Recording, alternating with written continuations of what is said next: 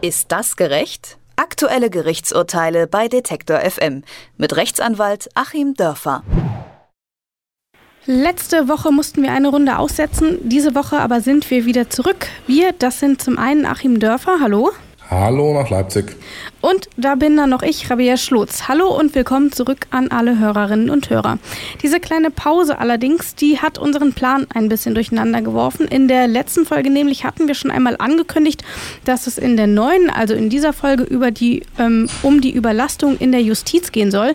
Jetzt ist alles ein bisschen anders. Wir widmen uns einem etwas aktuelleren Thema und in der nächsten Folge dann sprechen wir, das verspreche ich, über das Arbeitspensum von Richterinnen und Richtern. Und worum geht's heute? Ein 89-Jähriger sollte aus seiner Wohnung raus, in der er seit 40 Jahren lebt. Die Vermieterin hatte Eigenbedarf angemeldet. Ihr Sohn findet in München keine andere Wohnung. Das Problem, auch die Mieter, die aus den Wohnungen raus sollen, haben Probleme, etwas Neues zu finden. In diesem speziellen Fall ist es für den Mieter gut ausgegangen, der Mann darf bleiben, aber oft greift keine Härtefallregelung, auch trotz sehr hohen Alters, wie wir es auch in diesem Fall hier haben. Über die rechtlichen Feinheiten solcher Fälle spreche ich in dieser Woche mit eben Achim Dörfer. Und zunächst einmal will ich auf die Seite der Vermieter schauen, da gehört einem die Wohnung, aber selbst nutzen darf man sie dann, wenn es doof läuft, auch nicht. Auch irgendwie bitter, oder? Ja, das ist schon äh, ganz schön bitter, vor allem wenn wir eben nicht diese typischen äh, Großunternehmen haben mit vielen, vielen, vielen Wohnungen, die ja letzten Endes dann die Schwierigkeiten, die es aus deren Sicht mal mit der einen oder anderen Wohnung gibt, äh, teilen können durch die Anzahl der Wohnungen insgesamt und dann auf relativ wenig Prozent an Ärger stoßen. Wenn ich wirklich nur eine Wohnung habe, ähm, die ich mir mal gekauft habe, um zum Beispiel später mal meine Kinder da drin wohnen zu lassen und ich vermiete sie in der Zwischenzeit, dann habe ich ja mit 100 Prozent meines Wohnungsbestandes Ärger und das kann dann schon auch ganz schön an den Nerven zehren.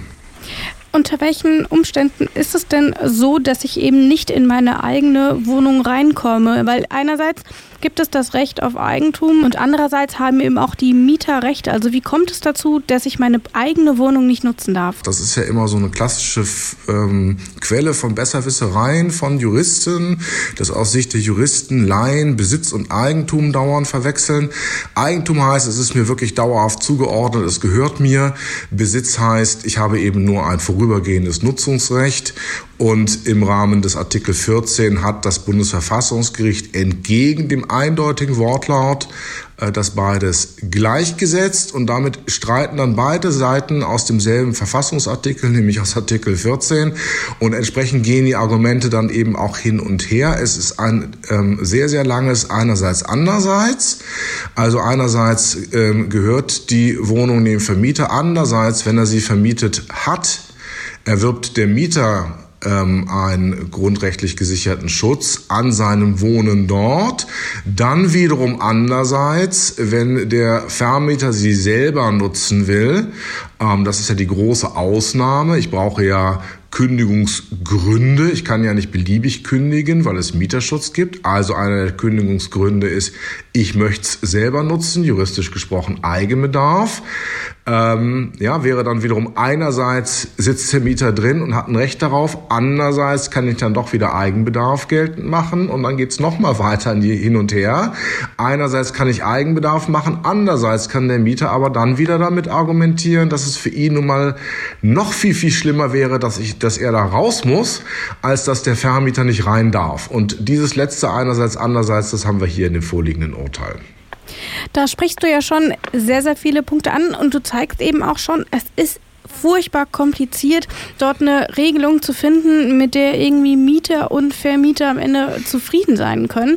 Aber wir müssen uns auch mal die andere Seite anschauen. Ähm, jemand soll jetzt raus, hat vielleicht schon, das war ja im aktuellen Fall auch so, lange in dieser Wohnung gewohnt, dann ist es auch so eine Art Zuhause und dann soll man eben raus, findet aber nichts Neues. Wenn wir uns mal die Situation in München anschauen, ist eine der teuersten Städte in Deutschland. Das heißt, man findet ja überhaupt keine neue Wohnung mehr.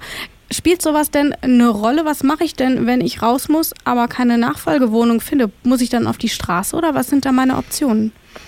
Naja, auf die Straße muss ich nicht, weil ähm, wir natürlich in Deutschland schon ein System haben, das jeden Wohnraum sichert. Ähm, ist gut, natürlich nicht gleichwertigen Wohnraum. Äh, ich kann dann irgendwo wohnen. Ähm, das ist natürlich ein sehr schwerwiegendes Argument, die Frage, äh, ja, was mache ich denn, wenn ich diese Wohnung nicht habe? Aber bei unserem einerseits-andererseits-Spiel neutralisiert sich das ja letztlich. Da gibt es ja auch sogenannte Härtefallregelungen. Die haben ja auch jetzt bei diesem Beispiel mit dem 89-jährigen Münchner, ähm, ist so eine Härtefallregelung dann tatsächlich in Kraft getreten. Das ist aber nicht zwangsläufig, wie man vielleicht vermuten könnte, aufgrund des Alters. Also das heißt nicht, ähm, alles, was über 80 ist, ähm, darf man nicht mehr ähm, aufgrund von Eigenbedarf aus der Wohnung kündigen. Ähm, woran orientieren sich diese Härtefallregelungen denn dann? Kannst du ein paar Beispiele nennen? Härtefall heißt wirklich extremster Härtefall. Ähm, wenn ich jetzt in so einem Falle den Mieter zu vertreten hätte und würde nach einer Härtefalllösung schauen, dann würde ich so einen unserer Kommentare zur Hand nehmen, dann blätter ich dahin an die entsprechende Stelle und äh, dann sehe ich schon so die Randnummern und dann ist da irgendwo eine Randnummer mit der Überschrift äh, keine Härtefälle und ein bisschen weiter unten ist eine Randnummer mit der Überschrift Härtefälle. Und die erste Randnummer, das sind aber drei Seiten und die zweite Randnummer ist nur so eine Viertelseite. Und dann denke ich als derjenige, der im Interesse meines Mandanten nach einer Härtefalllösung sucht, oh weia, das wird schwierig. In Bayern gibt es das Recht auf Wohnen. Das ist in Artikel 106 der, der, Landesverfassung niedergeschrieben. Jeder Bewohner Bayerns hat Anspruch auf eine angemessene Wohnung. Das würde ich jetzt jemanden, der seit Jahren in München nach einer angemessenen Wohnung sucht, jetzt wahrscheinlich nicht unbedingt ins Gesicht sagen ähm, weil ich wohl Angst hätte, dass er irgendwas nach mir wirft. Aber kann man denn davon irgendwas ableiten, um eben auch in solchen Fällen wie eben der Eigenbedarfskündigung irgendwie zu handhaben und sagen, ich finde aber sonst nichts, also bleibe ich drin? Nee, leider kann ich daraus gar nichts ableiten. Das ist auch immer die Kritik von äh, Teilen der Verfassungsrechtler und Rechtsphilosophen an solchen äh, Verfassungsparagraphen oder Artikeln, ähm, dass sie im Grunde nicht belastbarer sind als zwei Zeilen in irgendeinem Wahlprogramm. Äh, so, so eine Prospektgeschichte, das liest sich dann ganz hübsch, aber es ist eben handfest daraus gar nichts abzuleiten. Ähm, man kann das bestenfalls dann noch als Staatszielbestimmung sehen, aber Ziel heißt ja, ich habe ein Ziel und ich versuche möglichst weit dahin zu kommen. Ähm, und das zum Ziel hinkommen äh, ist schon das, was vom Gesetzgeber gefordert wird, nicht die totale Erreichung des Ziels. Ähm, also nee, das bringt nicht sehr viel und das bringt auch in der Abwägung nicht sehr viel, weil letzten Endes äh, Dreh- und Angelpunkt dann doch wieder Artikel 14 des äh, Grundgesetzes der Bundesrepublik ist. Ähm, also es ist hübsch, sowas reinzuschreiben. Es ist schön, weil es dokumentiert, dass es darum auch mal eine politische Debatte gegeben hat. Es ist so als Merkposten ganz hübsch drin zu haben. Aber wie man so sagt, als Bürger kann ich mir dafür nichts kaufen. Ich habe mich mal ein bisschen durchs Internet geklickt. Ähm, vielleicht ist dort ja irgendwie eine Lösung zu finden. Und eine Reaktion auf diesen Fall aus München war auch, dass man eben einfach keine alten Menschen mehr in seine Wohnung lässt und alle paar Jahre kündigt oder Eigenbedarf anmeldet, damit da eben auch gar keiner erst über Jahrzehnte wohnt, damit man sich da nicht so ein bisschen drauf verlässt und dann eben dann auch, wenn man dann tatsächlich mal rein will, auch rein kann. Das ist moralisch, finde ich, schon sehr, sehr fragwürdig, aber ist das rechtlich okay? Darf man einfach alle paar Monate oder Jahre ähm, auf Eigenbedarf, dann zieht man dann ein halbes Jahr ein und dann geht man wieder raus? Nee, das ist rechtlich überhaupt nicht okay, aber es ist äh, eben sehr, sehr schwer nachzuweisen.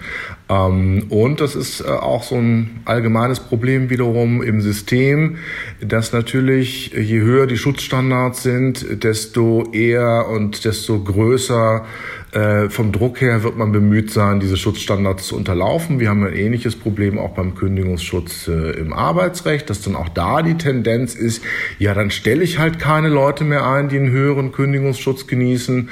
Auch das ist äh, unmoralisch. Das ist inzwischen auch juristisch zum Glück durch das allgemeine Gleichstellungsgesetz aufgefangen.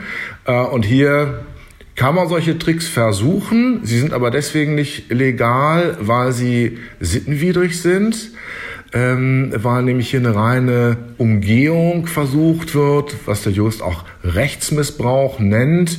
Und wenn mal sowas rauskommt, wir hatten das hier zum Beispiel in Göttingen mal mit einem Lokalpolitiker, der hat eine junge Mutter gekündigt, weil er sich gesagt hat, Mensch, wenn die noch länger drin wohnt und ich will irgendwann mal mein Haus verkaufen, dann kriege ich die ja gar nicht los, dann drückt das den Wert meiner Immobilie, hat Eigenbedarf äh, vorgeschützt und konnte letzten Endes den Eigenbedarf nicht nachweisen, ähm, was seiner politischen Karriere nicht sehr genützt hat und ihm zudem ähm, auch noch eine Strafakte eingebracht hat wegen Prozessbetruges. Ähm, also man kann sowas versuchen. Wenn es entdeckt wird, dass es sich hier um Missbrauch handelt, äh, sind die Folgen dann auch schon relativ heftig, wie man im Fall sehen kann. In München allein hat sich die Anzahl der Mieterinnen und Mieter, die sich wegen Eigenbedarfskündigungen an den Mieterverein gewendet haben, verdoppelt. Und manchmal haben die Mieter auch Erfolg, sie dürfen bleiben.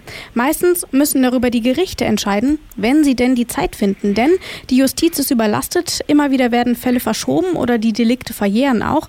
Damit wollen wir uns dann endlich, versprochen, in der nächsten Folge beschäftigen. Es wird auf jeden Fall nochmal spannend. Ich sage danke, Achim. Ich sage danke, Rabea. Und tschüss. Ist das gerecht? Aktuelle Gerichtsurteile bei Detektor FM mit Rechtsanwalt Achim Dörfer.